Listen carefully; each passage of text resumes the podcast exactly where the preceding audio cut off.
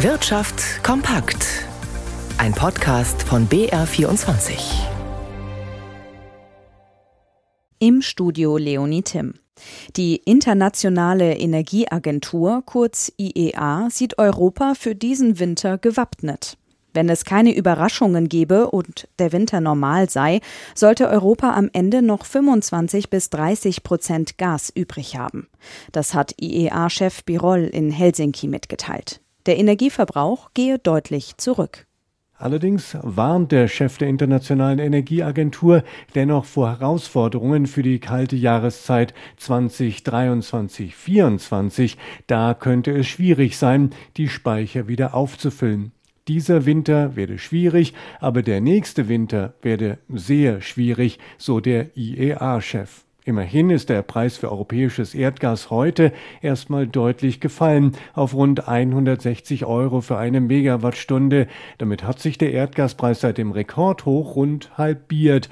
Russland will nach einem kurzen Lieferstopp wieder Gas durch Österreich nach Italien pumpen. Es sei mit den italienischen Abnehmern eine Lösung des Problems gefunden worden, hat der russische Staatskonzern Gazprom mitgeteilt. Jan Plate, BR24 Wirtschaft. Das tägliche Leben hat sich in den vergangenen Monaten extrem verteuert. Für viele sind vor allem die hohen Energiepreise eine Herausforderung. Erst recht, wenn weitere Belastungen dazukommen. Fast ein Drittel der Menschen in Deutschland können sich nach Angaben des Statistischen Bundesamtes unerwartete größere Ausgaben nicht leisten. Knapp 32 Prozent waren im vergangenen Jahr nicht in der Lage, spontan 1150 Euro oder mehr aus dem vorhandenen Budget zu stemmen. Wer ein Grundstück besitzt oder einen Betrieb der Land- und Forstwirtschaft, der oder die muss in diesem Jahr eine neue Grundsteuererklärung abgeben. Nach der Reform der Grundsteuer müssen bundesweit Millionen Grundstücke neu bewertet werden. Doch laut Bundesfinanzministerium haben bisher nur ein Viertel bis ein Drittel der Grundeigentümer eine Erklärung eingereicht. Vielen, vor allem älteren Menschen, ist es zu kompliziert. Dazu kamen technische Probleme. Nun hat Bundesfinanzminister Lindner von der FDP reagiert. Die Menschen, die Finanzbehörden, auch die steuerberatenden Berufe haben gegenwärtig große Sorgen und Nöte. Wir sollten uns nicht zu viel Druck machen bei der Grundsteuer und deshalb schlage ich den Ländern eine maßvolle Verlängerung der Abgabefrist zu. Wir können uns jetzt um anderes und um Wichtigeres kümmern. Sagt Bundesfinanzminister Lindner.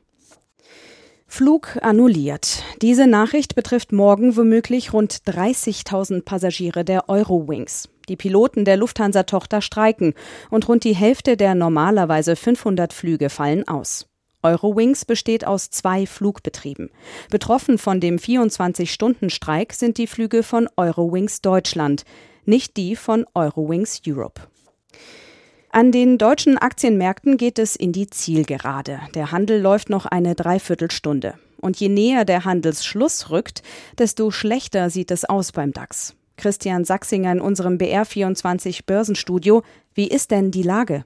Ja, tatsächlich schlecht. Da schwimmen einigen Anlegern schon wieder die Fälle davon, nachdem es gestern ja noch so gut ausgesehen hatte. Der DAX gibt jetzt vor Schluss aber knapp zwei Prozent nach auf 12.465 Punkte. Der MDAX verliert sogar fast drei Prozent und beim TechDAX sind es immerhin eineinhalb Prozent weniger.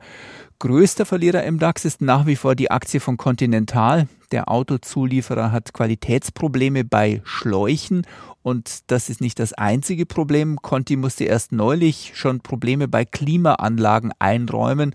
Und was noch schlimmer ist, das Unternehmen hatte lange versucht, diese Mängel zu vertuschen. Das Vertrauen der Anleger in Conti schwindet nun. Der Kurs gibt fast 7% nach im Moment. Auch an der Wall Street geht es deutlich abwärts um 1,3% beim Dow Jones und der Euro fällt auf 98,5 US-Cent.